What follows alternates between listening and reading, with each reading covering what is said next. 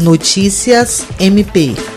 integrante do Comitê de Políticas de Gestão Orçamentária do Fórum Nacional de Gestão do Ministério Público, vinculado à Comissão de Planejamento Estratégico, o diretor de Finanças do Ministério Público do Estado do Acre, Reginaldo Prates, participou, na quinta-feira, das discussões sobre a necessidade de adequação das unidades e ramos do MP a proposta de emenda à Constituição PEC número 186/2019. O encontro contou com a participação de representantes das unidades e ramos do Ministério Público Brasileiro que integram o CPGO-FNG. A PEC número 186/2019 é conhecida como PEC emergencial e contém medidas emergenciais permanentes que visam a dar condições para estados e municípios ajustarem as contas públicas, criando condições especiais para que os entes federativos possam recuperar a saúde financeira. Entre outras providências, a PEC prevê acionar mecanismos automáticos de ajustes, também chamados de gatilhos,